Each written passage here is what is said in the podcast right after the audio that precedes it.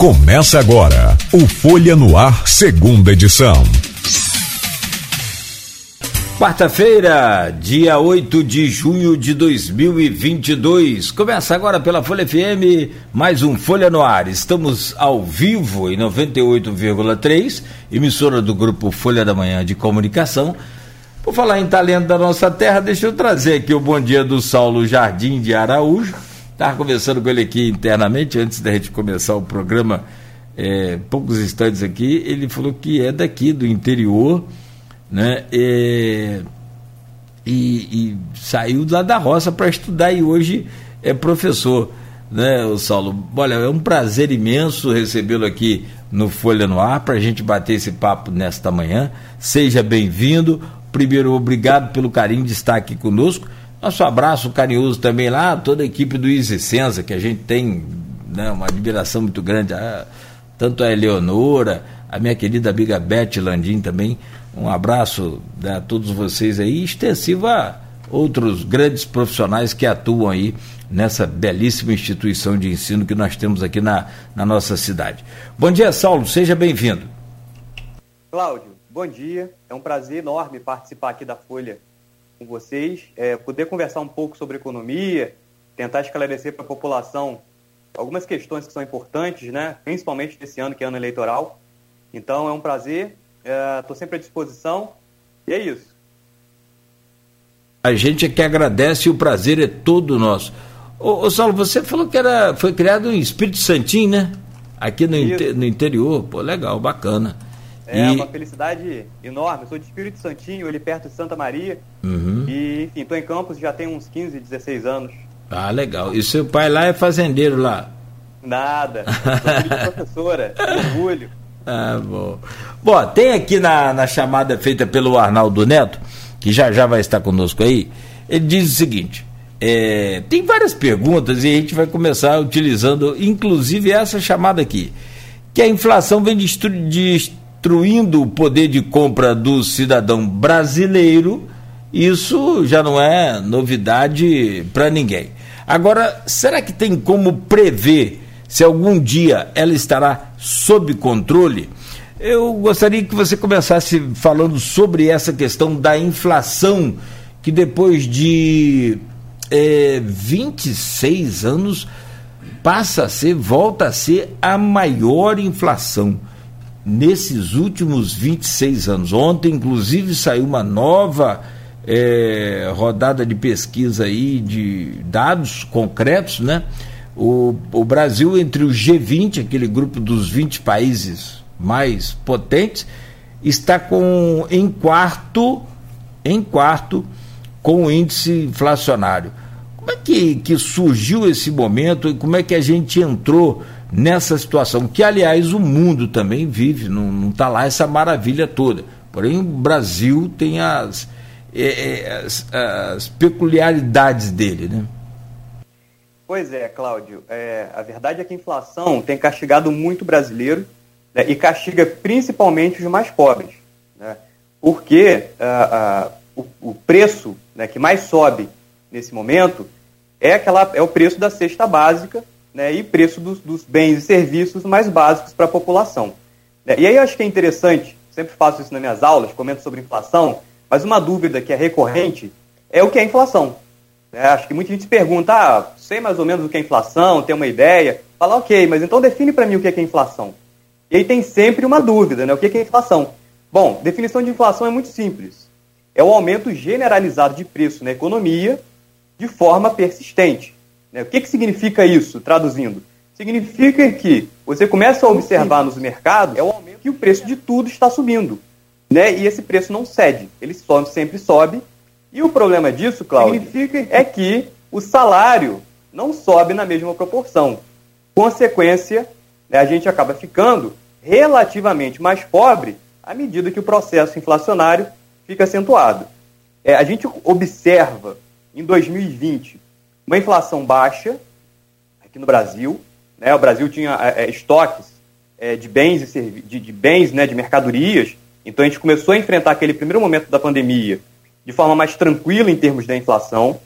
Esse problema começa a se agravar em 2021 né, à medida que os estoques da economia começam a ser consumidos, e a gente tem um choque de oferta, ou seja, né, por conta do lockdown, há uma redução significativa na produção de bens no país.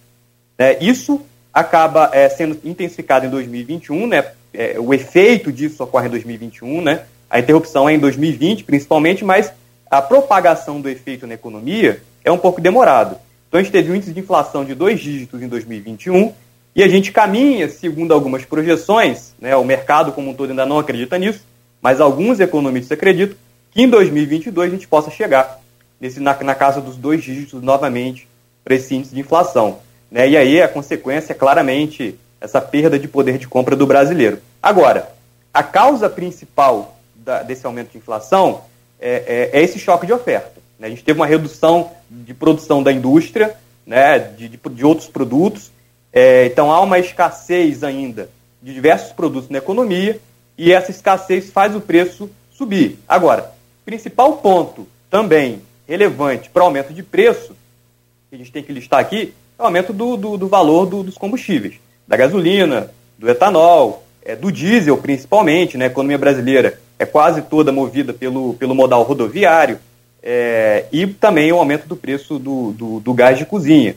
Isso impacta fortemente a inflação, mas principalmente o diesel. Porque imagina o seguinte: todo, todos os produtos no país, ou quase todos os produtos no país, são transportados por caminhão. Daí, caminhão, o principal custo para se manter um caminhão é o óleo diesel. Se o preço do óleo diesel sobe, né, o preço dos outros produtos também vão acabar subindo, né, porque faz parte do custo de todos esses produtos que são vendidos na economia brasileira. A gente pode, pode citar ainda uh, um acontecimento mais recente, que foi o lockdown ali em uma região específica da China, né, que trouxe ainda mais uma retração da oferta, mais um choque de oferta. Né? Houve é, interrupção de produção de diversos produtos industrializados que fez com que o preço naturalmente subisse em todo mundo. Esse é o principal problema, Cláudio. É, a pandemia e desse, nesse pós-pandemia, que eu, eu, fico meio preocupado em falar pós-pandemia, é, a gente relaxou, né, não tem jeito mesmo, né? Tanto é que os casos estão voltando, aí você fala, não tem as internações, não tem aquele, né, aquele desespero que teve por conta da vacina. Claro, evidente. Não tem outra, outra, outra explicação. Mas depois desse momento, então para não falar pós-pandemia, vamos falar daquele momento mais restritivo. Você citou o lockdown aí na, na China, em vários países né, totalmente fechados, essa coisa toda. O mundo parou praticamente, né? É, tem agora o, o, o, a guerra da Rússia contra a Ucrânia. E tem também uma, uma contribuição significativa tem contribuição nessa inflação, nessa conjuntura? Sem dúvida, sem dúvida, Cláudio. É, a guerra trouxe muita instabilidade é, é, é, no mundo, né, especificamente na Europa, mas acabou afetando o mundo todo. A, a consequência ali, né, a, a, Europa tem uma dependência muito grande do gás natural e também do petróleo que é produzido pela Rússia. É, é, isso acabou impactando a, a oferta de petróleo no mundo e, e como consequência, é, elevação do preço dos combustíveis já refinados. E aí, é, uma questão importante aqui é que o Brasil, a partir de 2016, lá no governo Michel Temer, fez uma mudança na política de preços dos combustíveis da Petrobras. É, isso aí é, foi, foi, um, foi pouco debatido no Congresso na época. É, na época, lá em, lá em 2016, eu lembro que fiz um, um, um post numa rede social é, alertando da, do risco que era essa política de preços. Porque eu falei, olha, quando, quando o barril do petróleo, né, o Brent, spot, né, o petróleo europeu, passar dos 100 dólares o barril, e se a gente não tiver um câmbio favorável, o preço na gasolina do país vai chegar perto de 10 reais. Mas isso era óbvio. E, e era óbvio também que o preço do barril do petróleo ia passar dos 100 dólares. Naquele momento, o preço do barril do petróleo era baixo. Mas era, enfim, era uma questão de, de, de, de, de momento, de ciclo natural do, do petróleo que estava baixo. Ele ia voltar para casa acima dos 100 dólares. E voltou. E a consequência é essa. Foi surpresa? Não. Surpresa nenhuma o a gasolina chegar a R$ reais aqui em Campo. R$ 7,99 foi o último preço que eu paguei. Não é surpresa nenhuma. Era previsto. E os especialistas sabiam. Foi uma escolha. Então, o preço do diesel, da gasolina super alta, impacta muito a inflação e a guerra na Ucrânia né, é, é, é, contribuiu significativamente. Na época eu falei, olha, imagina uma guerra no Oriente Médio. O preço do barril do petróleo vai subir absurdamente. Agora imagina, a gente tem essa guerra na Ucrânia. Imagina se surge uma outra guerra no Oriente Médio agora, Cláudio. O barril do petróleo vai para 150 dólares. Então, ter essa dependência do mercado externo é muito problemático. A gente paga o preço da gasolina do diesel aqui no país como se ele fosse 100% importado, o que não é verdade.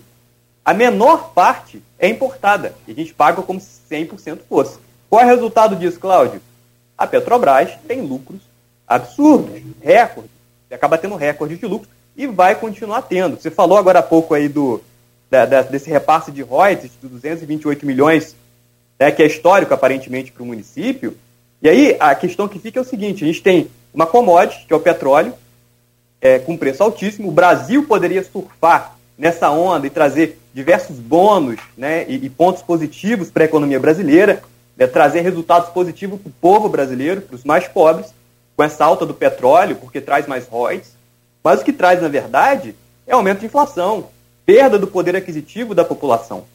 Né? Então, são questões, e aí, é é importante a gente discutir aqui, e por isso fiquei muito feliz com o seu convite, porque é preciso esclarecer para a população todas essas questões.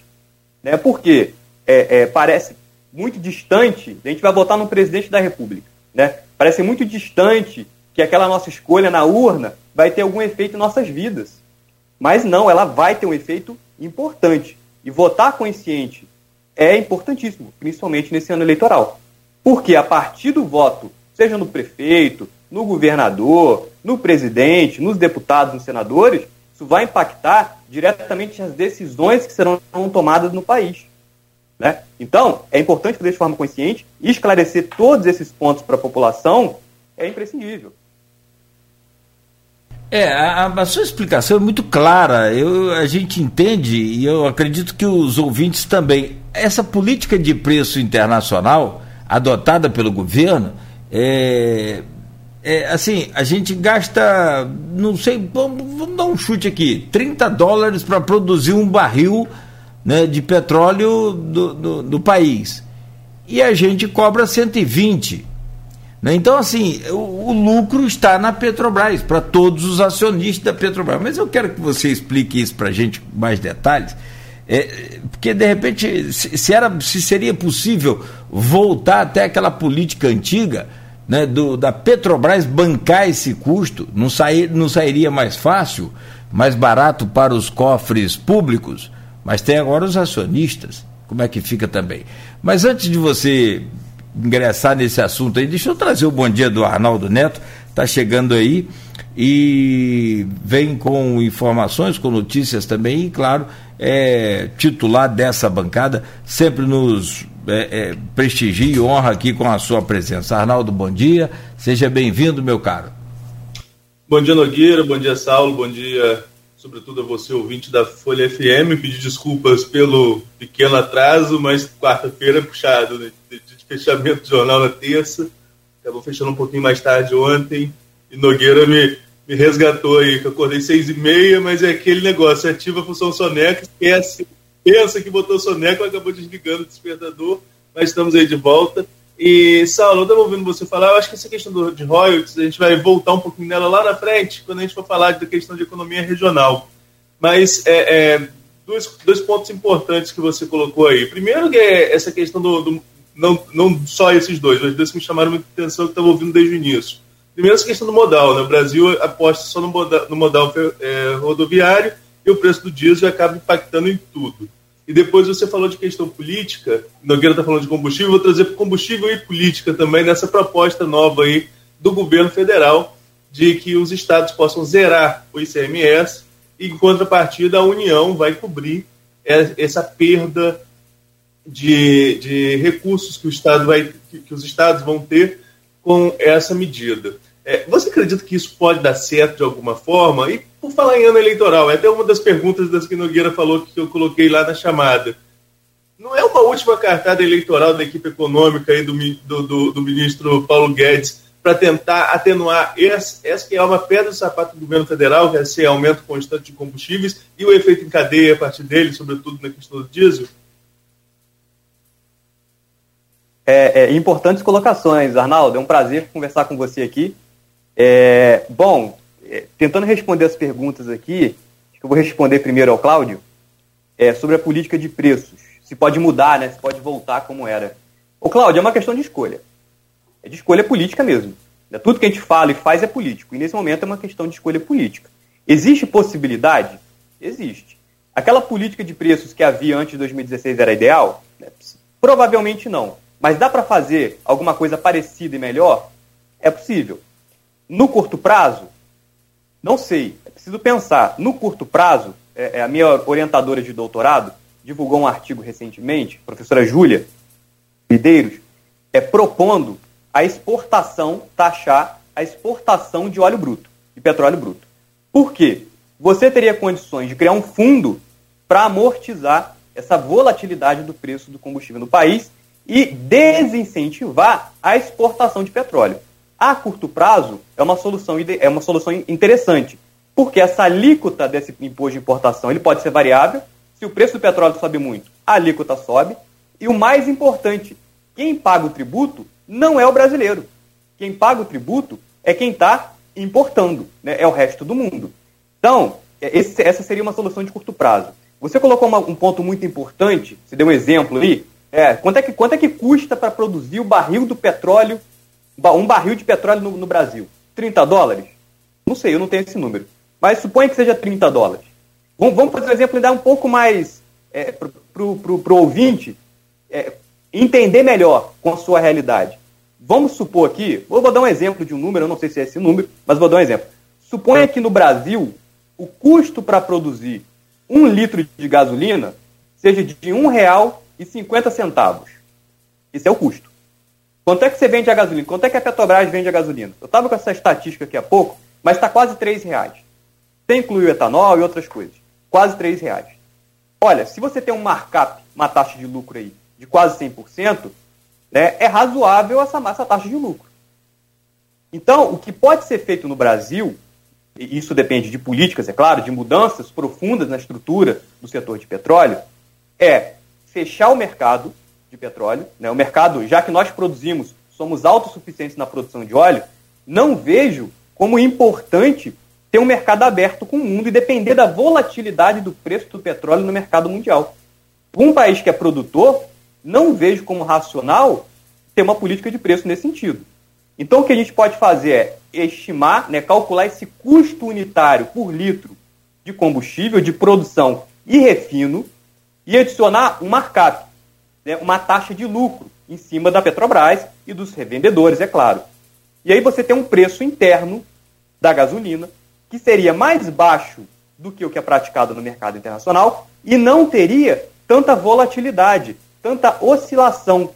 Porque o que acontece na prática é que o mercado brasileiro fica refém da política, de, fica refém das oscilações de preços no mercado internacional. É, é, e aí, como o, o, Arnaldo colocou, né, nosso, nosso modal rodoviário, nosso modal de transporte no país é o rodoviário. E aí tem uma, tem uma dissertação de mestrado muito interessante do professor Alexandre Said, colega meu, é, é sobre a privatização do, do, do, setor ferroviário né, no Brasil. E aí, a, a, proposta que se tinha inicialmente era que não se perdesse esse, esse importante modal na região sudeste, principalmente no Rio de Janeiro, no Espírito Santo. Só que é, as diretrizes que foram implantadas, né, que, tento, que na verdade foi tentado, né, tentou se implantar ali no processo de privatização, não teve sucesso. Né? As ferrovias foram abandonadas. Né? E, as ferrovi e as ferrovias trazem eficiência no transporte de cargas do país. Então, é outra escolha que foi feita também. Agora, é, é, se é uma cartada eleitoral, estou vendo se eu estou respondendo todas as perguntas. Com certeza. Se é uma cartada eleitoral, com certeza. Se vai passar no Congresso, eu não sei. É, é, é até, Cláudio, você tava, a gente estava conversando sobre isso ontem. Eu tive, estive viajando essa semana. Né? Cheguei de viagem e estava um pouco é, desinformado, né? me desconectei do mundo e, e cheguei, não, não, deu tempo de ler o jornal, eu tive que fazer muita coisa. Você comentou aquele assunto comigo e falei, nossa, mas não é possível. É Aí parei, parei para ler o jornal.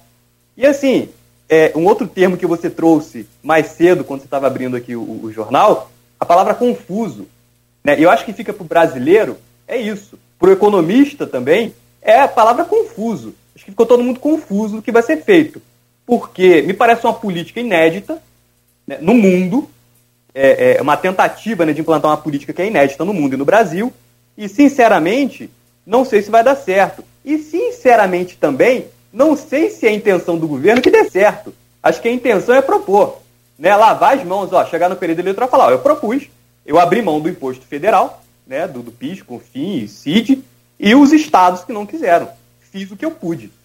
Né, talvez seja é, é, com o intuito de trazer essa narrativa, não sei, pode ser que seja isso, sabe? Porque uma política é, do, do, do, da, do Tesouro Nacional né, pagar os estados, fazer as transferências que seriam de arrecadação de semestre para os estados, né, um recurso tão valioso para a União. A gente tem aí o, SUS, que funciona né, na medida do possível, é uma riqueza do povo brasileiro, mas que tem pontos de melhoria, precisa de recursos. A educação, será que é uma boa política do governo federal fazer essa transferência de recursos para os estados para compensar essa redução do ICMS? E além disso, isso não vai resolver o problema estruturalmente.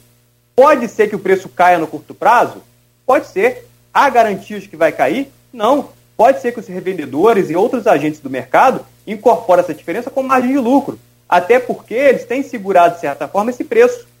Do preço não ter repassado 100% esse aumento de preço do combustível para os consumidores. Senão não vende combustível.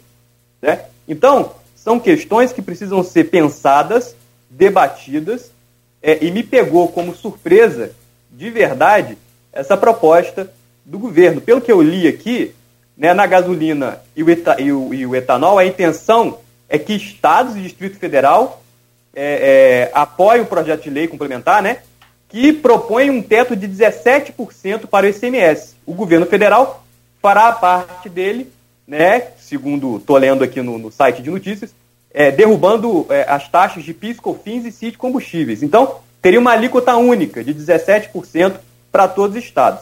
Essa alíquota única, eu acho que é um ponto importante para ser debatido e minimamente aceitável. Né? Você tem uma diferença de, de alíquota de semestre no Brasil inteiro. Não sei até que ponto, sinceramente, isso é interessante. Então, ter uma alíquota única é um ponto que pode ser discutido sim.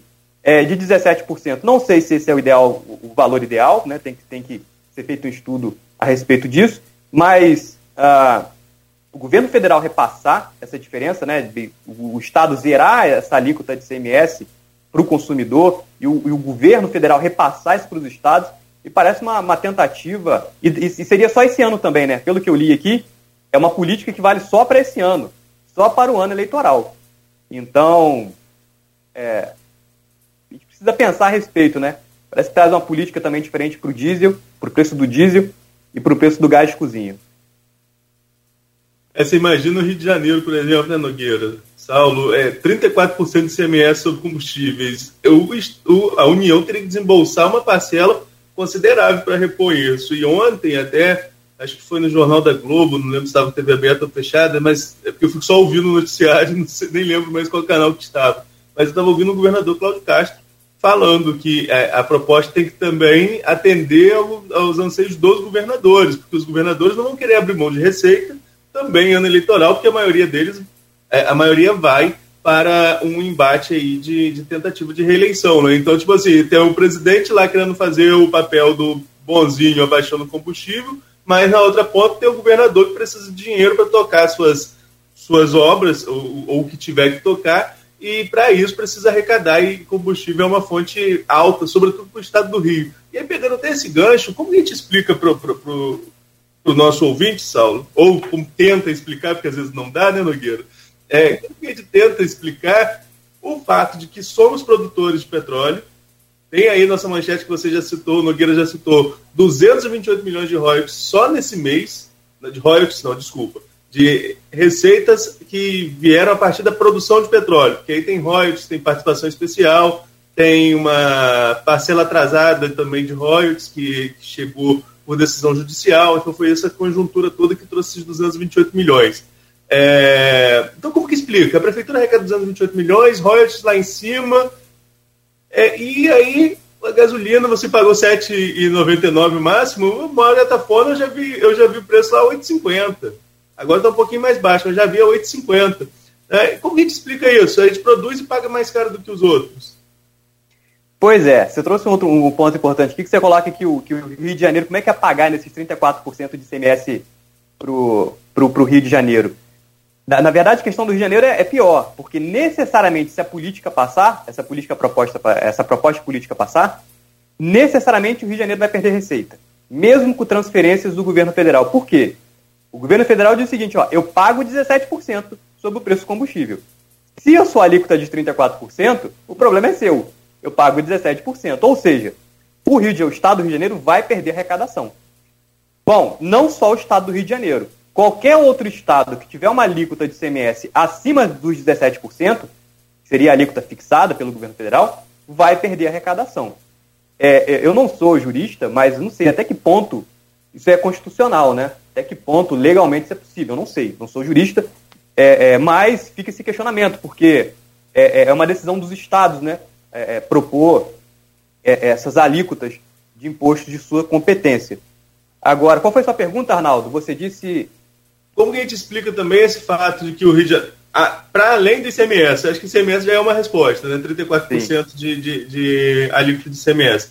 Mas para além do ICMS, como que a gente explica o fato de sermos produtores, temos uma receita forte no município, por exemplo, não só no município, na região, é, é, em relação à produção petrolífera, com recordes como neste mês, e ainda assim pagamos tão caro, tanto do petróleo quanto do gás. Gás também produzido na Bacia de Campos, vai para o Rio e volta ao preço absurdo que vem aqui para a nossa região. Como a gente explica esse cálculo para o nosso ouvinte que não tem tanta noção de economia e econom, economês como juridiquês, só vocês mesmos que podem traduzir para a gente?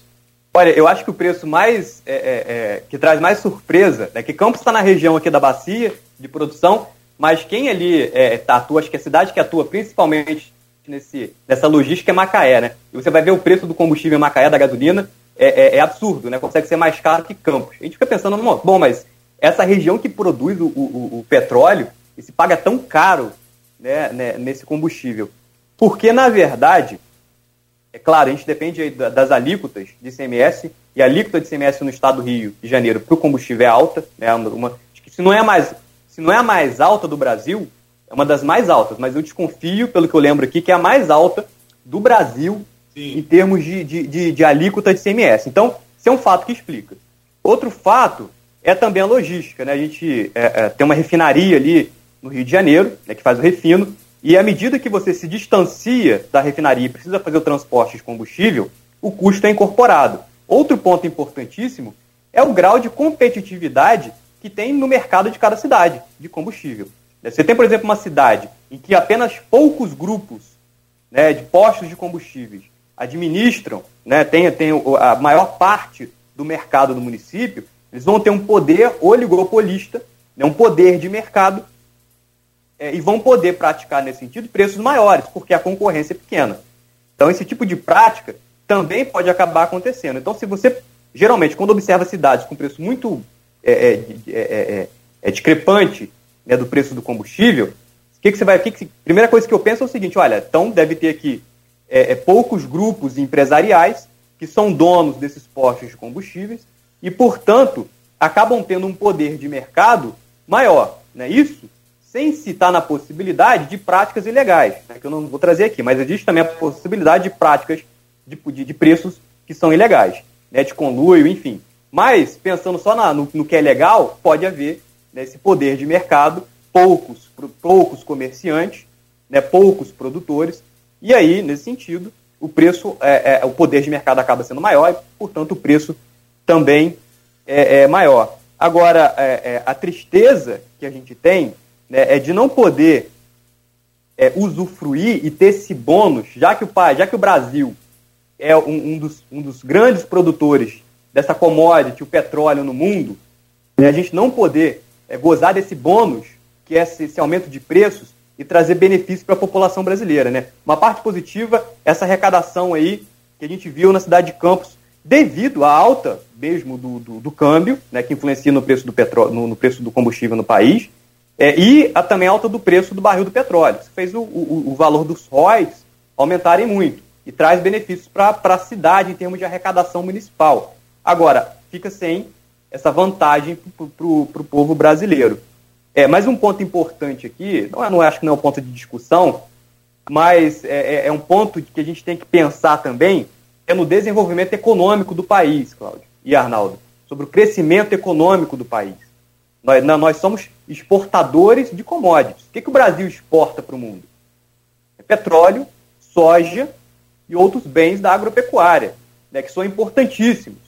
Mas, em termos de desenvolvimento e crescimento econômico, é o melhor que o país pode fazer?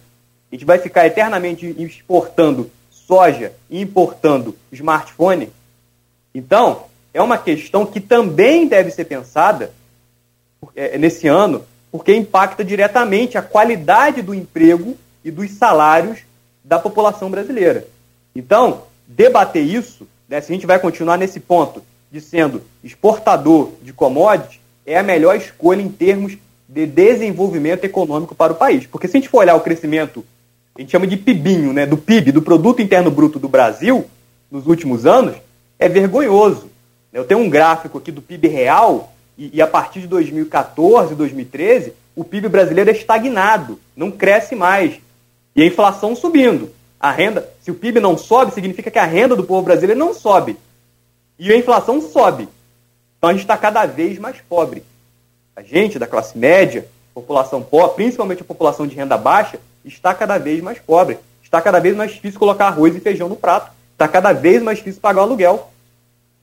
Então, são questões também importantes, Cláudio, que a gente tem que debater para que fique muito claro para a população.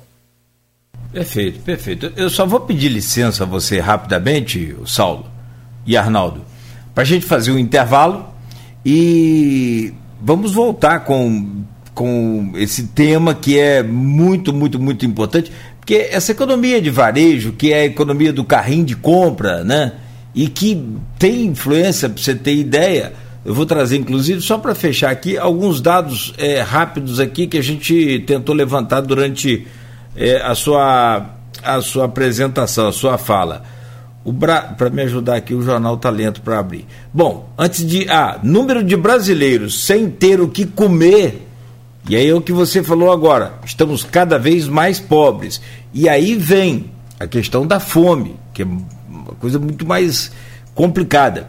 Número de brasileiros sem ter o que comer quase dobra em dois anos. São 33,1 milhões nessa situação. Em 2020, eram 14 milhões de brasileiros sem ter o que comer. Agora somos 33 milhões de brasileiros sem ter o que comer. Um outro dado também, e só para de fato fechar aqui, a inflação projetada que você falou pode chegar nos dois dígitos? Pode. A do governo para 2022 é, passou de 6,6 para 7,9. Uma projeção da inflação para 2022. E ainda, sobre o custo do barril de petróleo, para produzir o barril do petróleo, e aquilo que a gente falava é quase que uma receita de bolo é, o Brasil, em 2021, isso é para ter uma, uma ideia, uma, uma rasa noção, está dentro daqueles 30 dólares que eu falei. É porque a gente acompanha muito o pessoal aqui do Perto, então está sempre também com, com esse feedback. Mas vamos lá, em 2021, o, o país é, produziu o barril de petróleo por R$ 114,89 e a Petrobras vendeu por R$ 416,00 e 40 centavos. Quantos por cento de lucro aí? É 200? 200% de lucro. Nada no país a não ser banco, né? O lucro pago pelo povo foi de 300%, né? 301 reais e 51 centavos por cada barril a Petrobras. Três vezes mais o valor da produção.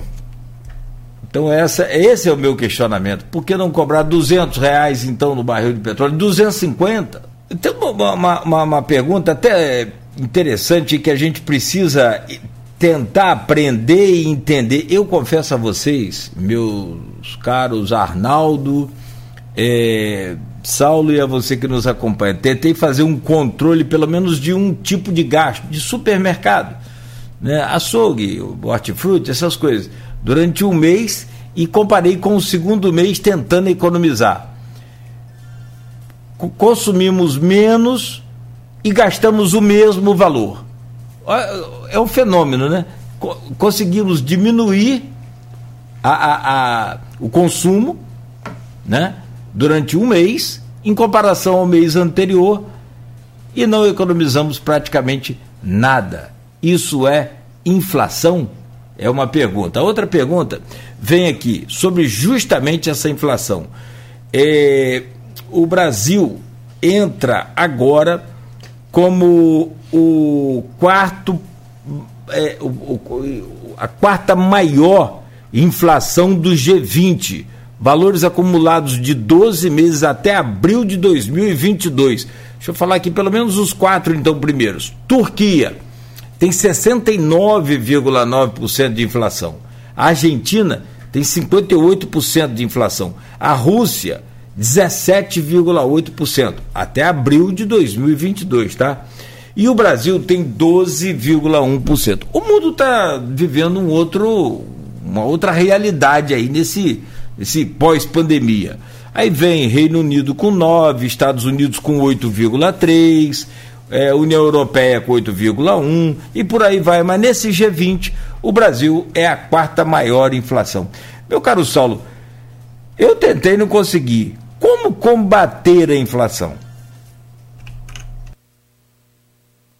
Cláudio, é, é, só complementando é, o seu argumento aí, vou te responder como combater a inflação. Mas você fez uma pergunta, é, se essa percepção que você tem de ir ao mercado né, e com o mesmo valor que você gasta no mês, no outro, você, se você gastar o mesmo valor, você não consegue consumir a mesma cesta de bens e serviços. Né? É, se você pega diversos produtos e vê aumento de preço dessa forma, é inflação. Né? E o que, o que eu costumo explicar lá para os meus alunos da administração do Easy Senza é, é o seguinte, olha, é, vi que o preço do tomate subiu 100% de um mês para o outro, mas foi só o tomate eu não tenho um processo inflacionário. Eu tenho aí um ciclo do processo produtivo do tomate que faz o preço subir. Ah, mas professor, subiu o tomate, o feijão e o arroz. Não é inflação. Inflação é essa percepção do poder, é, da perda do poder de compra da moeda.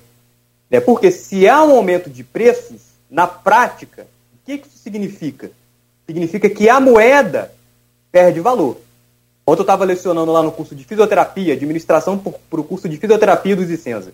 Eu peguei uma nota de 100 reais né, e fui comparar com o smartphone. Porque a inflação é isso. É quando você não consegue comprar mais com a mesma quantidade de dinheiro uma série de produtos. Você precisa de mais dinheiro. Na prática, quem perde valor relativo é a moeda. A moeda perde valor, porque a moeda é um produto, é como qualquer outro. Se ela perde valor em relação aos demais bens da economia, significa que há um processo inflacionário. Agora, você trouxe uma lista aí, da, da um ranking dos países que, que, terão as maiores taxas de inflação no mundo, e o, e o Brasil, né, nosso Brasil, está em quarto lugar. É, agora, o que não se fala nessa lista é que esses outros países estão crescendo. O PIB, a, o produto agregado, né, a riqueza que esses países geram durante o ano, é maior do que o Brasil. Eu não vou dizer a Rússia, porque a Rússia está numa situação complicadíssima da guerra, né? Mas se você pegar é, os Estados Unidos tem uma inflação que não se vê há muito tempo. Né? Acho que de forma é até mais impactante para o povo norte-americano que não está acostumado com a inflação do que para o povo brasileiro que já está relativamente acostumado. Mas os Estados Unidos, Cláudio, ele entrega crescimento econômico. O mundo vai crescer, né, espera-se que em 2022 o mundo cresça a uma taxa acima de 2%. O Brasil tende a entregar, a princípio, entregar apenas 0,8% de crescimento e com inflação de dois dígitos. Se a gente pegar o relatório Focus do Banco Central do Brasil, você trouxe esses números há pouco, né, a expectativa de inflação há quatro semanas, isso aqui, é de, isso aqui esse relatório, ele é do dia 29 de abril de 2022 E não, ele é atualizado toda semana, mas não foi atualizado porque o Banco Central, os, os funcionários do Banco Central estão em greve. Então, está deixando, não, não estão atualizando esse relatório Focus. Mas esse relatório que é de abril, a expectativa do mercado era de do IPCA, né, da inflação, do índice oficial de inflação no Brasil, de 6,97%. Uma semana depois, a expectativa do mercado já era de 7,65% para 2022. E no dia 29 de abril, da semana do dia 29 de abril, a expectativa já era de 7,89%. Quanto que o mercado espera hoje de inflação? Não sei, porque não estão divulgando o relatório Focus, mas com certeza já é um número bem maior do que isso. E a gente só está em junho. Imagina qual vai ser a expectativa de inflação lá para outubro, novembro. E expectativa de crescimento do país atualmente é de 0,7%, segundo o relatório Focus, e entregando inflação acima do que muitos países do mundo estão vendo e estão tendo crescimento econômico. Então, o Brasil em si tem um problema. A inflação é um problema também mundial? É, seria, seria a estagflação? É, a gente pode começar a definir como um processo de estagflação. Né? Você não entrega crescimento econômico, ainda não é, é tecnicamente um processo de estagflação, mas você começa a entregar um baixo crescimento econômico, ainda tem um crescimento, mas é muito pequeno, e com inflação alta. Né? Então, para você cair no, tecnicamente no processo de estagflação, né, é um pulo. Então, esse é um ponto. Né? O país não cresce como os outros países do mundo, mas, entre, mas entrega inflação. Ou seja, é um problema de política da economia brasileira. Né? Política econômica, portanto, mal gerenciada. Agora, é, é, como combater a inflação? Né? Como é que a gente combate a inflação? É, eu acho que o processo de, de redução da inflação vai ser um processo natural. À medida que as cadeias globais de produção conseguirem voltar ao seu nível de oferta original, né? é, é, isso naturalmente, essa inflação vai ceder. Imagino que no longo prazo, a médio e longo prazo, a inflação vai começar a ceder. A curto prazo, existe, eu colocar, existem alguns instrumentos no plural. Mas eu não posso nem dizer isso. Vou dizer, existe um instrumento. Né? Que instrumento é esse no Brasil de combate à inflação? O principal instrumento é a taxa Selic. Né? E essa taxa Selic aí, é, vejo muita gente confuso sobre ela. Né? O que, que é a Selic? Né? Selic é diferente da taxa Selic. Né? Selic é o sistema especial de liquidação e de custódia, né? que é uma infraestrutura do mercado financeiro e que é administrado pelo Banco Central. É onde se negocia títulos públicos, né? títulos da dívida do governo federal. A taxa de juros que é praticada, a taxa de juros que é praticada nesse sistema é que é a taxa básica de juros da economia, que é a Selic. Então, a Selic, para todo mundo entender, a Selic é a taxa básica de juros da economia brasileira. Todas as outras taxas de juros são, portanto, baseadas nessa taxa de juros básica que é a Selic. Né? Se você vai fazer um empréstimo, você vai lá fazer um empréstimo de um, vai comprar um carro, vai fazer um financiamento. A taxa básica, né, que tem como referência é a Selic. Óbvio, ele vai ter um prêmio pelo risco, né, algumas adições ali de, de em termos de, de prêmios, mas o, a, se parte da Selic. Ou seja, se a Selic sobe, se a taxa Selic sobe, todas as outras taxas de juros no Brasil vão subir. Ou seja, vai ficar mais caro para você comprar um imóvel, para você comprar um carro financiado. Né? Se você vai comprar um carro ou um imóvel financiado, se você fazer um empréstimo, vai ficar mais caro. Então, qual é a, a lógica aí de se combater a inflação com essa taxa Selic? É, é, a, a, ideia da inflação, né, que a teoria ortodoxa diz, é que se tem inflação, tem excesso de dinheiro na economia. Se tem inflação, tem excesso de demanda na economia. Tem muita gente comprando muito na economia, se tem inflação. E aí eu pergunto, Arnaldo, você vai no mercado e vê todo mundo comprando muito? Porque o que eu vejo. Arnaldo, rapaz, eu vou te contar o do Arnaldo, vou quebrar o protocolo da entrevista aqui. Arnaldo vai ao supermercado, ele não pega nem aquela cestinha. Pior do que eu. Eu procuro aquele. Isso aqui, o homem, quando vai ao supermercado, completamente diferente de mulher. Mulher é muito mais inteligente, muito mais observador. Homem vai, ele procura aquele carrinho pequeno, ou então a cestinha. Arnaldo nem cestinha leva, cara. Tô brincando, ele foi numa compra rápida que eu encontrei lá, mas assim. A, a grande realidade, o, o, o Saulo, é que até para levar a cestinha hoje está ficando complicado, amigo. Quer ver, já ficou complicado. Quando você viu a gente tem um, um, um, um, É outra coisa que Arnaldo colocou muito bem sobre o petróleo, eu te interrompi, mas depois você volta ao seu raciocínio. E eu coloco sobre a soja. Aliás, ontem o presidente, também de cada coisa que ele fala, é, falou que a gente pode fazer um escambo, permuta, né? Vamos mandar é, alimento e a gente pega diesel de outros países. Eu, não, eu sinceramente, não, não, entra na minha cabeça. Mas vamos lá. Como que o, maior, um dos maiores produtores de soja do mundo tem a, a, a soja 12, a, um, a garrafa PET, né, que fala, de óleo, que eu costumo falar lata e eu levo umas broncas lá em casa doida. É, a, o óleo de soja custa 11, 12 reais uma, uma, uma garrafinha PET. Vou te explicar. Deixa eu só concluir essa questão da taxa Selic. Por quê? É, se há um excesso, né, supostamente um excesso de dinheiro na economia, um excesso de demanda na economia, está todo mundo comprando muito, você tem um processo inflacionário. Né? Isso é o que os ortodoxos da teoria econômica vão dizer, né, que a moeda é neutra, etc. É, e aí o que, é que eles vão fazer? Olha, se tem muito dinheiro na economia, se tem muita gente comprando, a gente vamos fazer o seguinte, vamos deixar os juros mais caros, vamos deixar o empréstimo mais caro, porque as pessoas não vão conseguir realizar empréstimos para poder comprar bem e serviço. Vamos deixar tudo mais caro, vamos tirar dinheiro da economia, tirando dinheiro da economia, naturalmente, você vai fazer crescer o desemprego, e aí a gente combate a inflação. A inflação cresce, o desemprego cresce, os salários diminuem, mas esse é um efeito colateral. Então, o que o Banco Central tem à sua disposição é a taxa Selic. Aumentar a Selic, criar desemprego, tirar dinheiro de circulação para fazer a inflação ceder. O que se discute no meio acadêmico da economia é até que ponto esse tipo de política é eficiente, porque ele não é. A natureza da inflação hoje no Brasil e no mundo é de natureza de custo. Não tem nada a ver com excesso de, de, de demanda.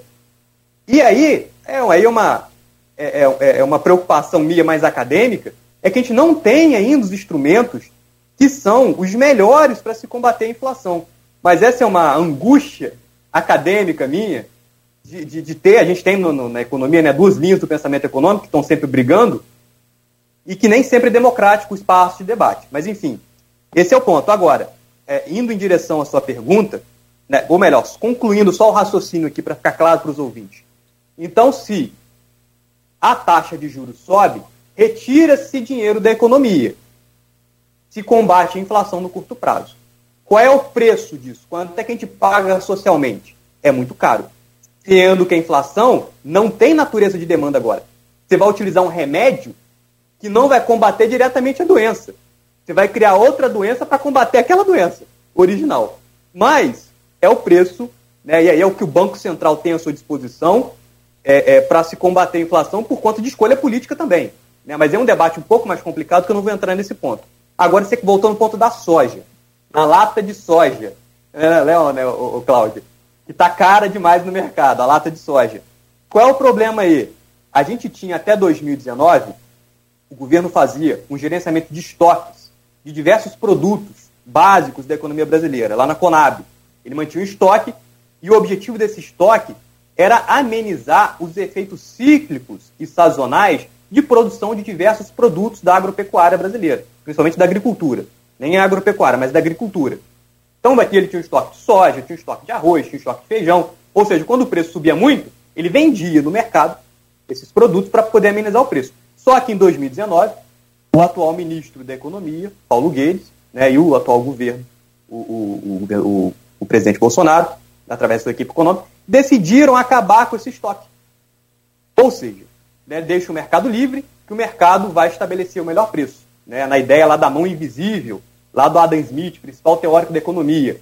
Né, e aí é uma religião, né, a doutrina de que o mercado livre vai alocar os melhores recursos os recursos nos melhores lugares possíveis, né? vai ter uma alocação eficiente dos recursos. O que a gente vê na prática não é isso. Né? Você tem uma, uma, uma crescente, um crescente aumento de desigualdade quando você tem uma abertura completa, completa da economia.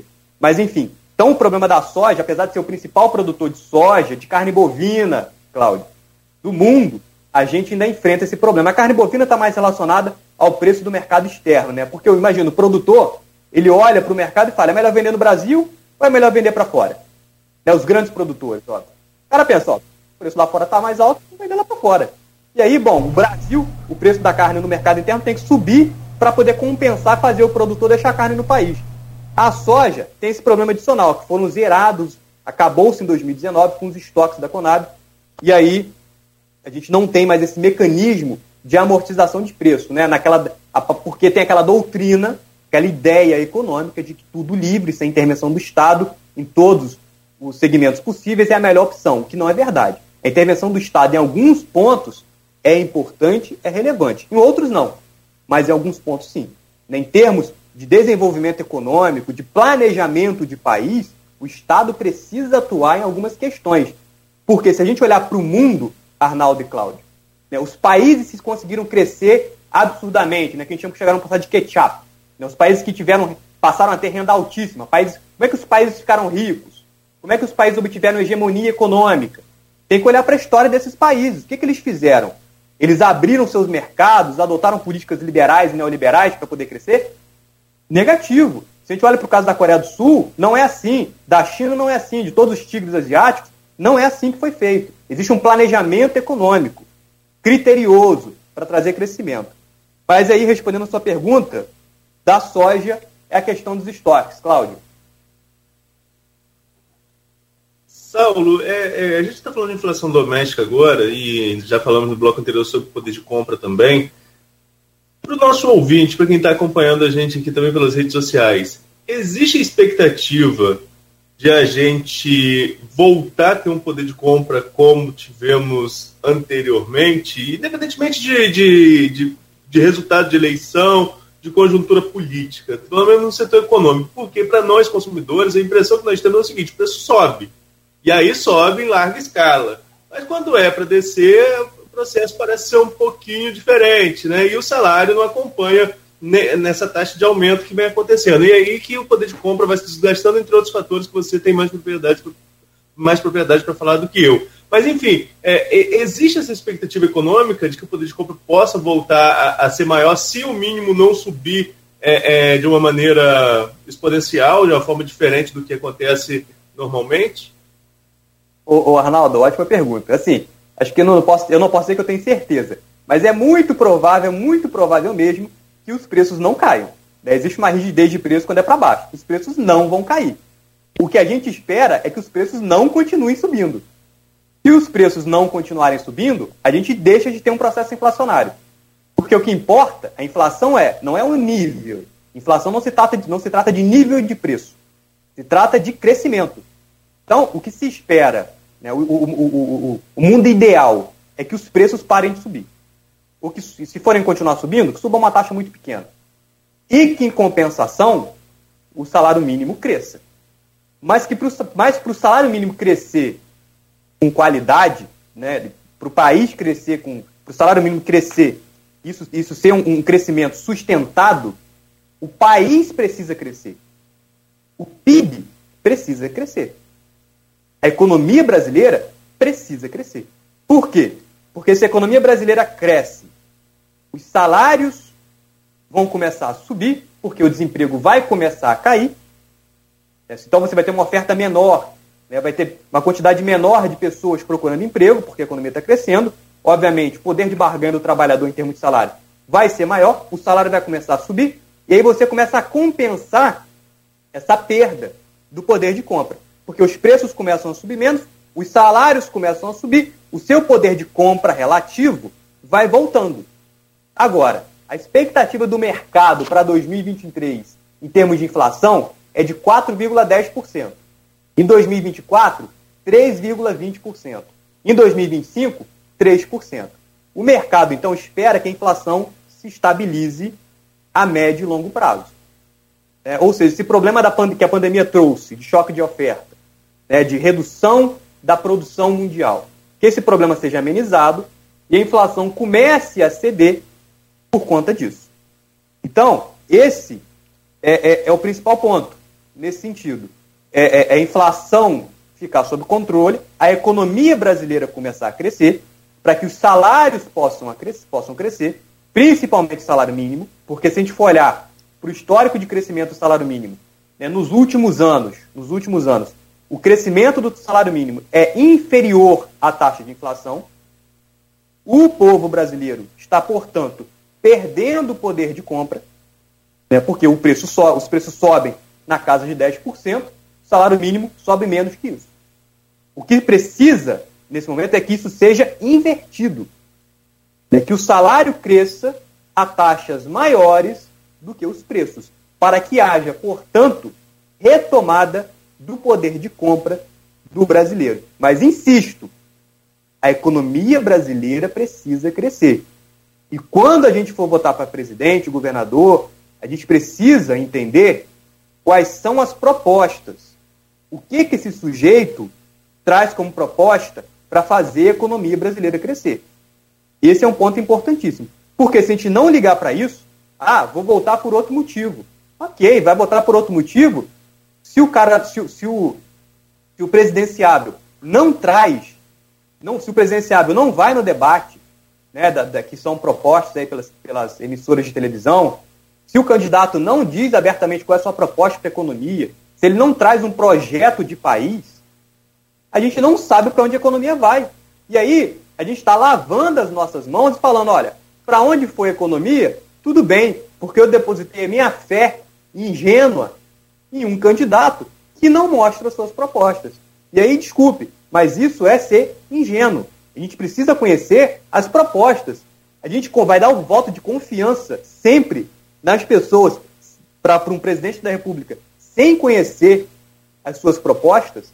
O voto consciente nesse momento ele é importantíssimo. Por isso também, Arnaldo e Cláudio.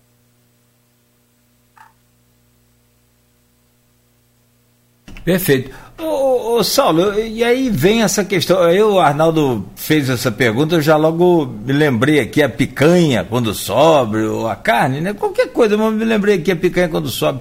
A arroba do boi disparou, e aí o brasileiro gosta do churrasco. Eu me lembrei aqui da picanha né? É, e, e, que sempre sobe muito e depois nunca volta para aquele preço antigo. A gente não consegue, assim, no, no, no, no, popular a gente não consegue entender, mas é claro que tem tecnicamente toda a explicação que, que você passou aí. A gente tem hoje um custo de produção muito alto. Você falava no, no, primeiro bloco, no bloco anterior, a gente tem custos de, de importação também muito altos.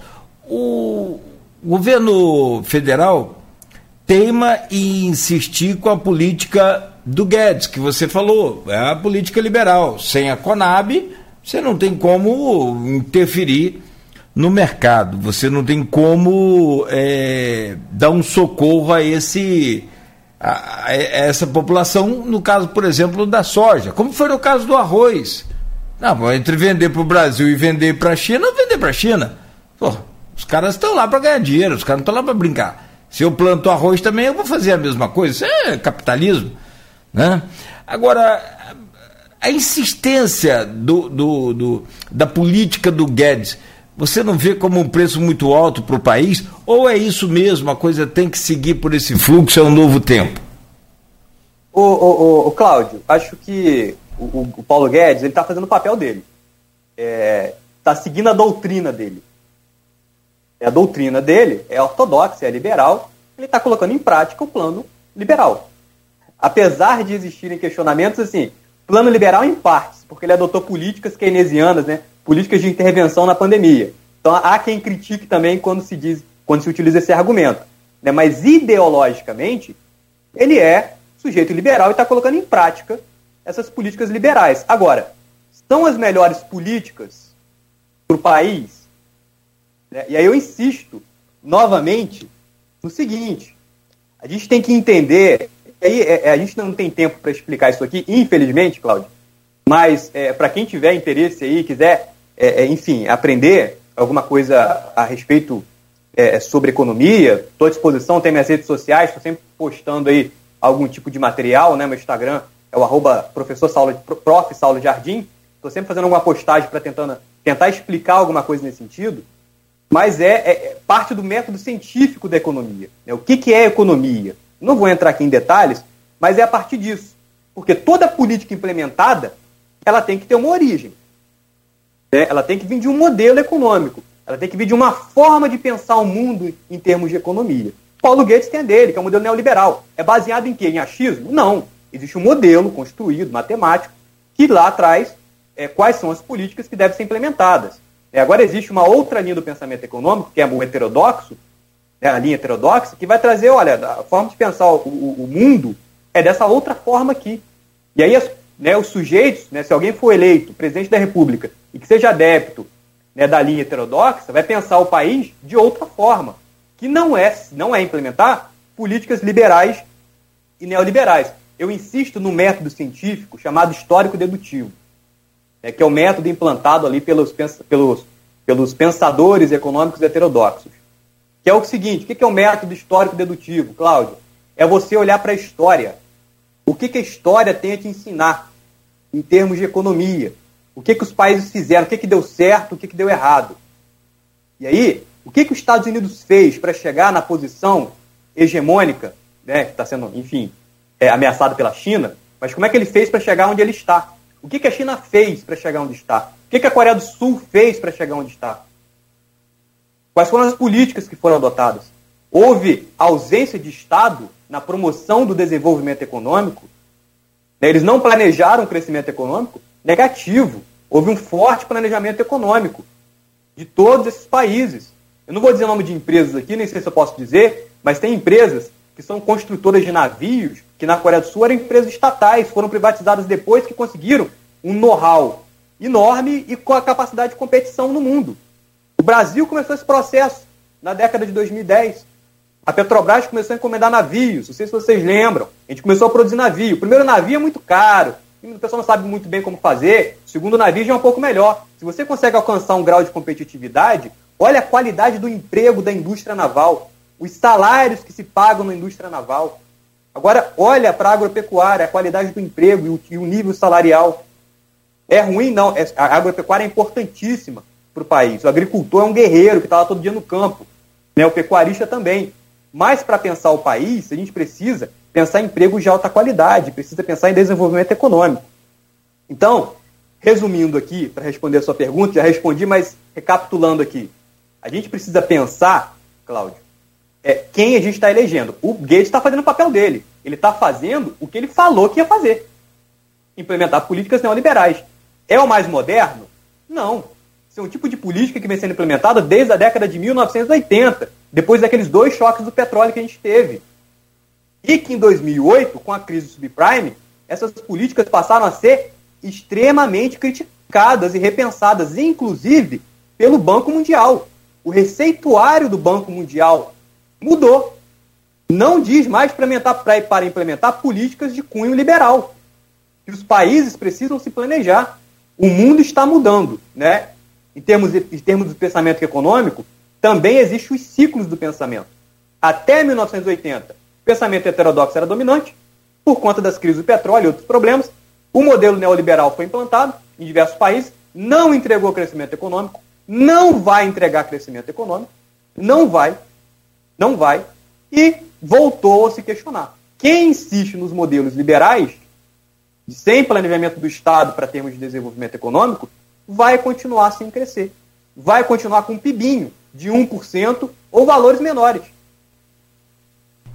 Bom, eu quero te pedir licença novamente. O, rapaz, é, é, um tipo de programa que se a gente fizer aqui uma semana de. Tipo a, aquele série do Netflix, né?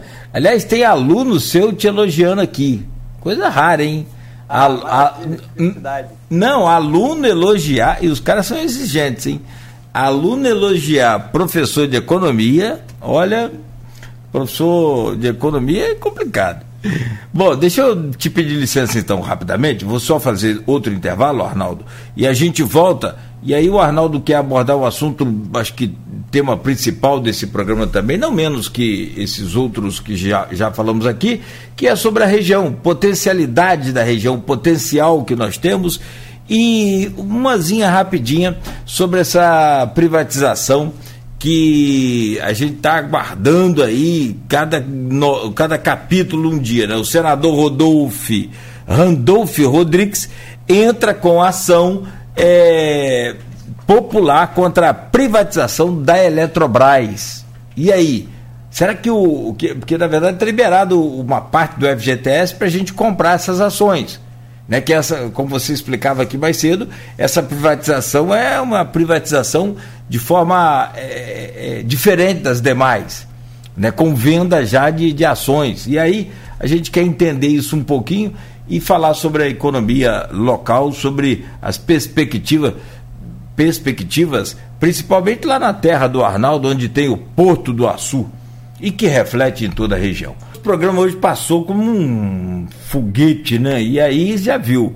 É, o, o, assunto é bom, o entrevistado é excelente, vai nos orientando aqui, a gente fica é, é, na expectativa, é claro, de tentar produzir o máximo aqui de conteúdo para levar até você que nos acompanha, você que nos ouve.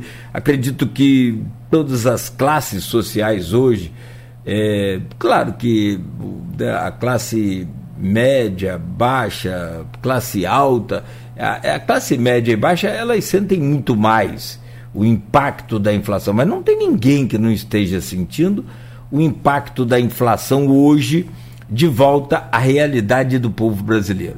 Eu sou da década de, de 80, de, de, na verdade nasci em 71, eu tenho 51 anos, então eu, e naquela época, eu, década de 80, finzinho, início lá dos anos 90, eu trabalhava em, em mini mercado, mercadinho lá em Italva. E olha que né, era, era na, na, na, não era nem na maquininha, era na mão mesmo. A gente já deixava as coisas sem preço por final. Vê aí quanto é que é o quilo do arroz aí hoje. Isso até meio-dia. Depois de meio-dia já era uma outra situação. A coisa estava muito complicada. Então eu sou desse tempo em que você dormia com o quilo de arroz custando um valor, no outro dia né, ele chegava quase que, sei lá, é, era uma loucura. Então a remarcação de, de, de, de mercadorias, por exemplo, em, em supermercados, não é, não é comum para os meus filhos que têm 24 anos, por exemplo. Eles nunca viveram esse tempo. Né? Então nunca. E agora tem dificuldade de entender por que está desse jeito. E aí sim a gente aproveitou esse dia, essa oportunidade, né, e convidou aqui o Saulo Jardim de Araújo, economista, professor do Isicenza e da Universidade Federal Fluminense, para conversar com a gente sobre economia aqui no nosso programa. No oferecimento de Proteus, serviços de saúde e medicina ocupacional, é, com qualidade certificada ISO 9001-2015, Unimed Campos, cuidar de você. Esse é o plano. Laboratórios Plínio Bacelar e o apoio Unicred Norte Lagos. Quem conhece, valoriza, meu caro Arnaldo. Uma inflação como essa, né? E aí eu posso me incluir também. Você... Mas quem tem, acho que tem 35 anos, quem tem mais de 35, menos de 35 anos, não lembra de, de, de uma inflação como essa, porque realmente é, a gente não, é. não viveu nada assim. E claro, né, a gente também não pode é, é, colocar só na, só na conta de questões administrativas, político-administrativas de âmbito federal, porque tem também o impacto da pandemia, o impacto de uma guerra, como o, o Saulo colocou lá no primeiro bloco ao falar sobre o preço do combustível, tudo uma conjuntura.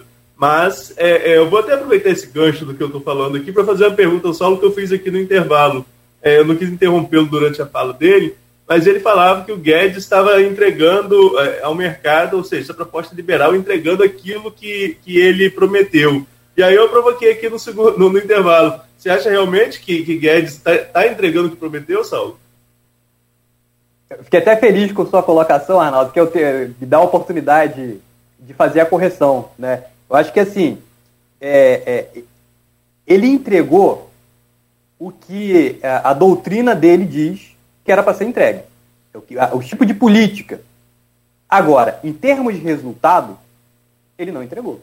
Ele disse lá, se a gente for parar para lembrar ou pesquisar aqui no Google, ele dizia que no primeiro ano de mandato do governo, ele ia zerar o déficit público. Ele zerou até hoje o déficit público? Não zerou. Ele teve a oportunidade em 2019, não fez. Na pandemia foi difícil, porque a gente sabe como é que foi. Em 2022 ele vai zerar? Não vai. Então ele entregou. Ele prometeu crescimento econômico. Ele entregou? Não entregou crescimento econômico.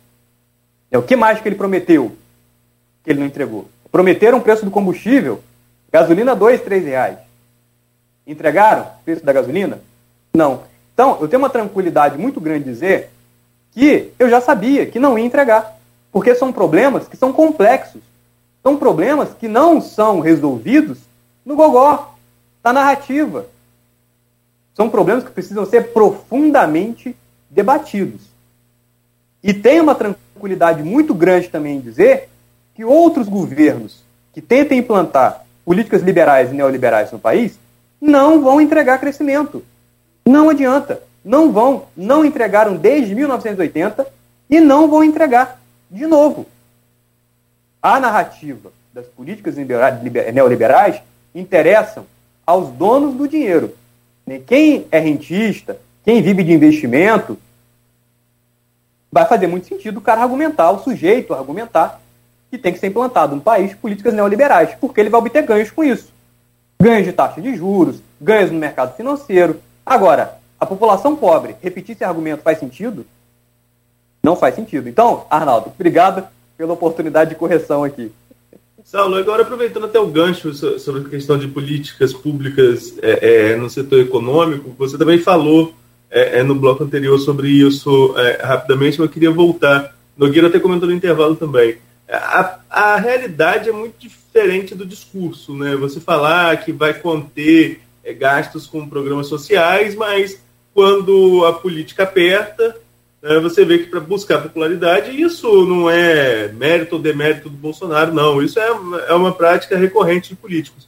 Para conseguir, para conseguir, digamos que aglutinar de novo alguns eleitores que acabam desertando devido ao corte de programas sociais, um novo programa surge, uma nova roupagem do mesmo programa, muda-se o nome, mas está ali parte do dinheiro que é retirado é, do erário para ser repassado como transferência de renda para população mais pobre. Qual a sua visão sobre, esse, sobre esses programas? Há uso, mais uso eleitoral do que efetivo é, do que ele é proposto e por isso pode realmente prejudicar o erário público? Mas você citou um ponto também, como economista, é bom de se ouvir para quem acredita nisso também. Não podemos pensar que o Estado tem que deixar a população mais carente de mão, né? Há que ter intervenção mesmo do Estado nesse sentido. Mas essa intervenção acontece da maneira correta? Arnaldo, boa pergunta. É, é, os programas de política de transferência de renda, eles são importantíssimos, eles são essenciais, né? e ainda são pequenos no país. Existe uma boa parcela da população que ainda não é atendida pelos programas de assistência social e precisavam ser atendidas. Né? Existe gente é, ainda que passa fome porque não consegue ter acesso a esse sistema de transferência de renda, né? que eu nem sei qual o nome que tem mais, de tanto que mudou é, é, nesse, nesses últimos tempos. Mas eles são importantes, é, eles são uma forma de amenizar os problemas da desigualdade social. Né? Se a gente for olhar os indicadores é, de desigualdade no país, o que a gente vê é uma concentração de renda, principalmente na pandemia. Ou seja, se a gente for pegar 1% da população mais rica do Brasil, vamos fazer esse exercício. Pensa aí. 1%, quantidade de pessoas que equivale a 1% daquelas que são mais ricas no Brasil. Qual é o tamanho, tamanho, qual é o tamanho do PIB que elas pegam para elas? Qual é o tamanho da renda que elas pegam para elas? Isso vem crescendo de forma muito significativa. O que, que né, é, traduzindo ainda mais, a parte da população mais rica está cada vez mais rica, tem cada vez mais renda. Eu não tenho os números exatos aqui agora. Outro dia eu consegui com a Receita Federal, via de lei de acesso à informação, esses dados. Mas já tem alguns meses eu esqueci quais são os números. Eu sei que estão crescendo, os ricos estão cada vez mais ricos. Já dizia a música, né? E a população da parte de renda mais baixa vem perdendo renda para essa população mais rica. Existem cada vez mais bilionários. Há uma transferência de renda, portanto, dos mais pobres para os mais ricos. Qual é a forma de a gente compensar isso? No capitalismo, que é o sistema que a gente vive, é através desses programas de transferência de renda que são implementados tanto pelo, principalmente pelo governo federal, né, mas não exclusivo, né, tem programas do governo estadual e do governo municipal também. Então, é, é, esses programas são importantíssimos para amenizar problemas da desigualdade social que o capitalismo produz, está na estrutura do capitalismo. É produzir desigualdade. O Estado precisa, portanto, amenizar essa distorção que ocorre dado a natureza do sistema. Outro ponto, Nogueira, por favor. Não, se, só para a gente tentar ver se consegue aqui, com esse tempo, é, entender um pouquinho sobre essa privatização da Petrobras. E aí, Arnaldo, a gente pode falar um pouco sobre a, a possibilidade, a visão do, do, do, Saulo sobre a aplicação de, desse recurso da privatização da Petrobras, da, da, da, da Eletrobras, é, sobre as despesas que o governo chamou para si da cobertura do ICMS. Né? É, mas aí eu queria falar sobre a privatização. O Randolfo Rodrigues alega que deveria ter monetizado antes, né, capitalizado antes de de fato a privatização acontecer. Segundo o senador, o processo, inclusive ele entrou com uma ação ontem, é, civil pública, é, e o processo de privatização da Eletrobras descumpre a lei ao prever a capitalização antes da assinatura de contratos de novas concessões para geração de energia elétrica. A pergunta, e aí, é sobre privatização, mas principalmente para o investidor que está agora, tem até hoje meio-dia, para fazer uma parte do seu fundo de garantia virar ações da Eletrobras. Vale a pena fazer isso? Esse risco, que é sempre, né, quem investe sempre tem risco, vale a pena ser corrido? O, Cláudio, eu vou me abster de responder essa pergunta por questões legais. Né? Como ainda é um processo aberto, né, enfim, você tem uma, uma, uma, uma instrução normativa da CVM que traz um pouco de restrição sobre esse tipo de comentário. Então, eu não, não, eu não posso responder ainda se é uma boa opção ou não, porque eu posso influenciar, enfim, os ouvintes a tomar algum tipo de decisão nesse sentido, isso tem algum, algum grau de restrição legal. Mas eu tenho algumas desconfianças, sabe? É, será que a privatização vai sair mesmo? Está caminhando, mas será que vai? Tem o Randolfo Rodrigues aí, da rede do Amapá, que entrou com um processo pedindo a suspensão. É, o dinheiro que vai entrar nos cofres públicos é o suficiente para privatizar uma Eletrobras da vida, né, empresa estratégica para o país. E eu gostei do seu ato falho no início, ô Cláudio. Tu falou da Petrobras. É, mas é, é, de tanto que eles falam de privatização da Petrobras, né? É, é porque está na nossa mente também. Eu estou olhando para a Petrobras. Perdão. E aí, quando falam em privatizar a Petrobras para cair o preço do combustível, eu quase desmaio. E me falaram outro dia na sala de aula, fiquei até tonto, quase desmaiei. Mas enfim, é, é, a Eletrobras, a questão da Eletrobras, é uma empresa que é estratégica, é um braço do governo para atuar é, em, em, termos de infraestrutura e organização do setor elétrico do país. Uh, eu, particularmente, tenho minhas dúvidas se é uma boa estratégia né, para o país privatizar a Eletrobras. É, vão entrar nos cofres públicos aí, diretamente no caixa do Tesouro, aproximadamente 25,3 bilhões de reais, né, pensando em cifras astronômicas, né, que enfim, faz parte do orçamento é um número muito pequeno. É, 32, na verdade, espera-se girar, né, em termos de recursos, com essa privatização, valor de 67 bilhões de reais, né, mas 32 bilhões vão ser destinados à conta de desenvolvimento energético. Né, é uma conta que tem como objetivo atenuar os reajustes tarifários né, e subsidiar as políticas setoriais. Os 25,3 bilhões vai diretamente para o caixa do Tesouro e 9,7 bilhões de reais são compromissos de investimento que a empresa vai ter que fazer. E aí tem os jabutis envolvidos aí que passaram algumas emendas que passaram no Congresso é, nessa lei de privatização que prevê a construção uh, de algumas estruturas, né, algumas, algumas é, geradoras de energia elétrica a gás natural em locais que não se tem é, é, é, é tubulação, né, toda a estrutura para chegar ao gás natural. Então, que é de um custo altíssimo. Claro, tem a parte do desenvolvimento regional que é importante, mas são questões que se coloca-se, né? então coloca-se, portanto, um ponto de interrogação nessa privatização. Eu ainda, te, eu ainda tenho minha desconfiança se a privatização sai de verdade ou não sai. Principalmente após ler a notícia aí da, da, da, da medida judicial que o senador Randolfo Rodrigues tomou. Eu queria falar também sobre essa questão, não de, não de privatização, eu queria voltar a combustíveis rapidamente. É, lembrando um pouco aqui a entrevista com o presidenciável Ciro Gomes, né, pré-candidato a presidente da República, na qual Ciro, aqui no programa, e não só aqui no programa, ele tem dito isso também em outras entrevistas, fala sobre essa dolarização do preço dos combustíveis no Brasil. É, é, é que a gente é, recebe em real, a visão, a visão que ele aplica, né, como economista também, é que a gente recebe em real, mas paga gasolina em dólar. É, você chegou a comentar um pouco sobre isso lá no começo, mas para a gente voltar aqui a esse assunto.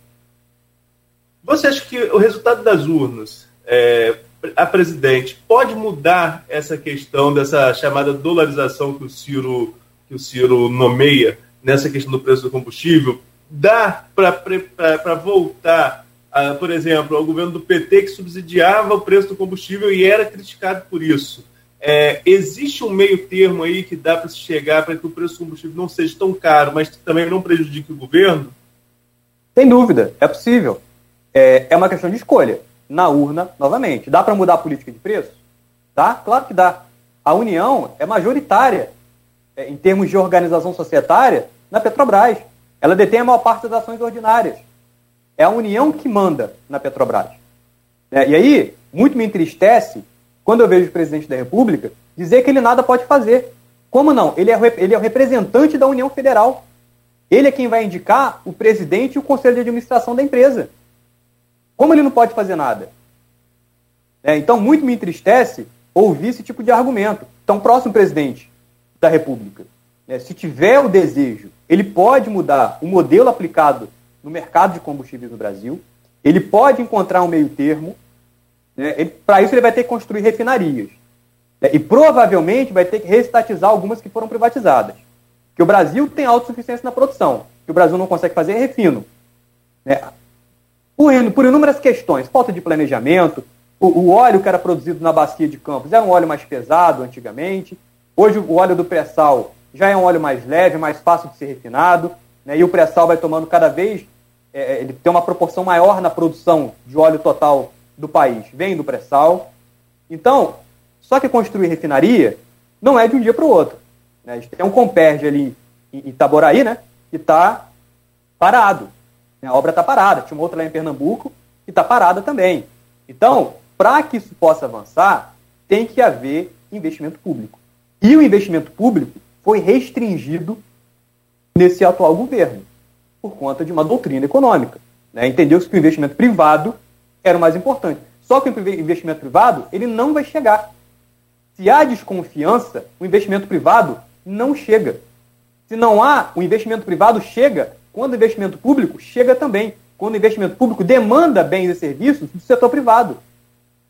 E aí se produz mais, a economia cresce, cria-se emprego, com os empregos criados, salários maiores, as pessoas compram mais bens e serviços, os empresários, os empresários se sentem motivados a expandir suas capacidades, porque estão vendendo mais, logo contratam mais trabalhadores, que vão ter salários, que vão comprar mais. Você entra num ciclo positivo da economia. Agora, quando você não tem investimento público, é o contrário. O Estado não investe, o setor privado fica receoso, não tem para quem vender também, porque vende muito para o setor público, demite funcionários, menos uma quantidade menor de pessoas vão comprar bens e serviços, a, a venda do, do, empresário vai ser menor, que vai forçá-lo a vender, vai vender, que, portanto, ele vai vender uma quantidade ainda menor de bens e serviços, que vai forçá-lo a demitir mais funcionários, que vai diminuir os salários, que vai ter compras menores, você entra num, num ciclo que não é positivo para a economia, um ciclo negativo. Então, dá para fazer? Dá. Precisa de construção de refinarias, não é de um dia para o outro, precisa de planejamento de longo prazo, para o país de curto prazo também, e de médio prazo também.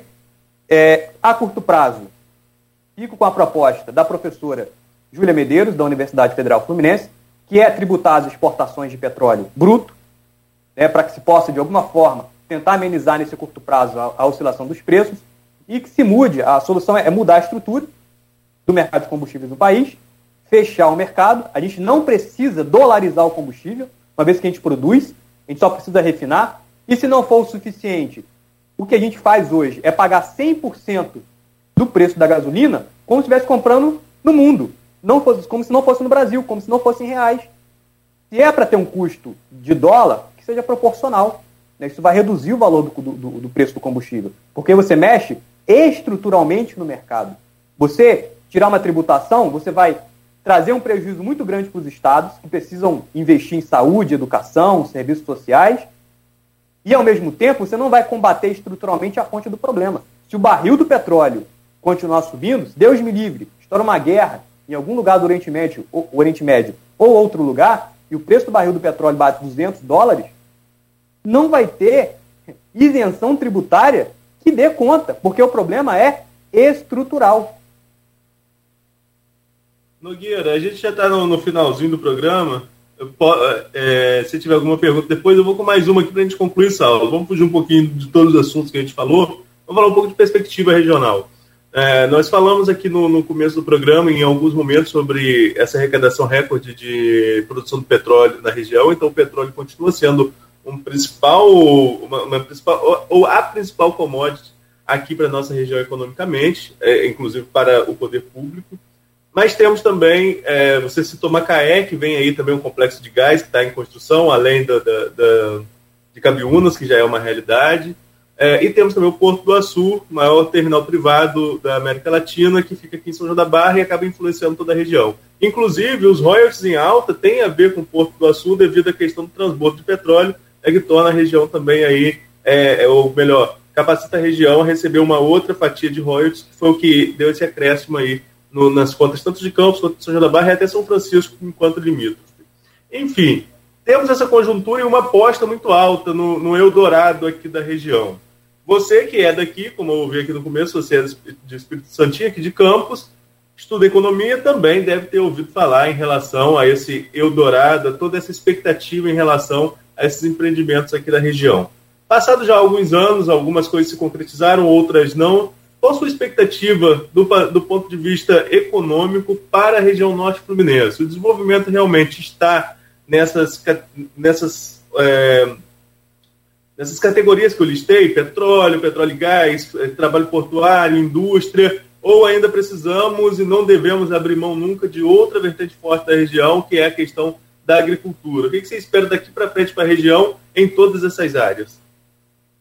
O, o Arnaldo, boa pergunta é, é, eu, eu acho que é o seguinte: a gente não deve colocar, vou usar uma expressão popular aqui, colocar todos os ovos em uma única cesta. Né? Então, acho que a gente conseguiu avançar um pouco em termos de desenvolvimento regional.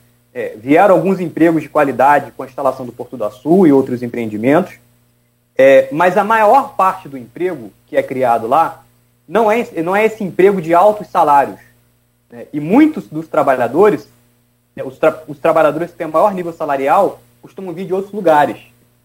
Então, o que a gente tem que pensar, em termos de desenvolvimento regional, no meu entendimento, é o fortalecimento da indústria. Agora, não é uma tarefa fácil.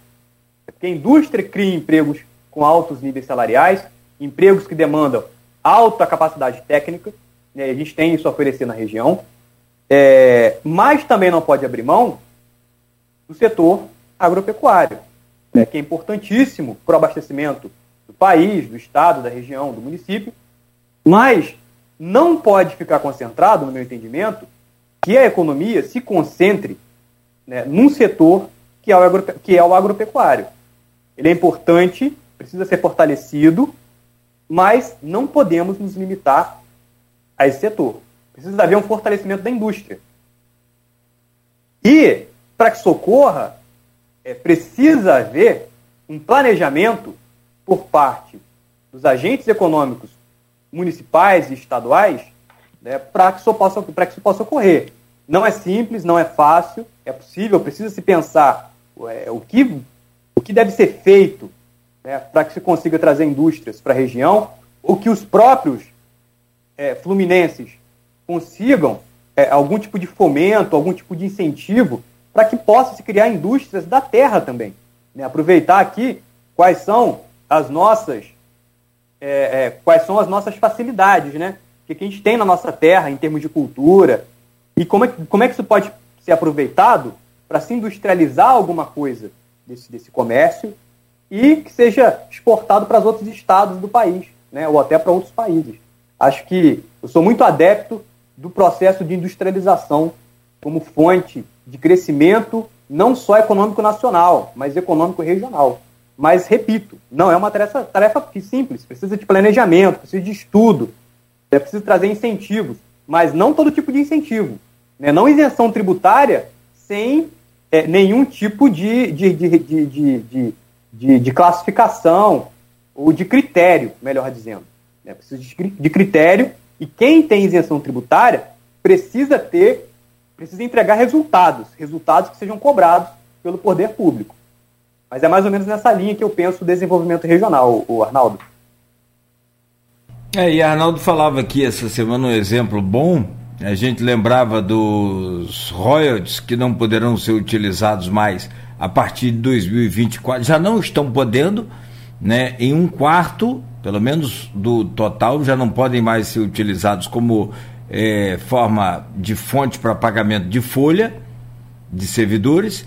2023 será só 50%, né? E a partir de 2024 zera royalties não serão utilizados mais para pagamento de folha. E aí vem essa questão: é, como trazer indústria para cá, incentivando com isenção fiscal, como se a gente precisa de arrecadar mais para poder é, é, pagar a folha de, de, de, pagamento. Que só essa semana aqui entrou aí na praça foram 107 milhões de reais.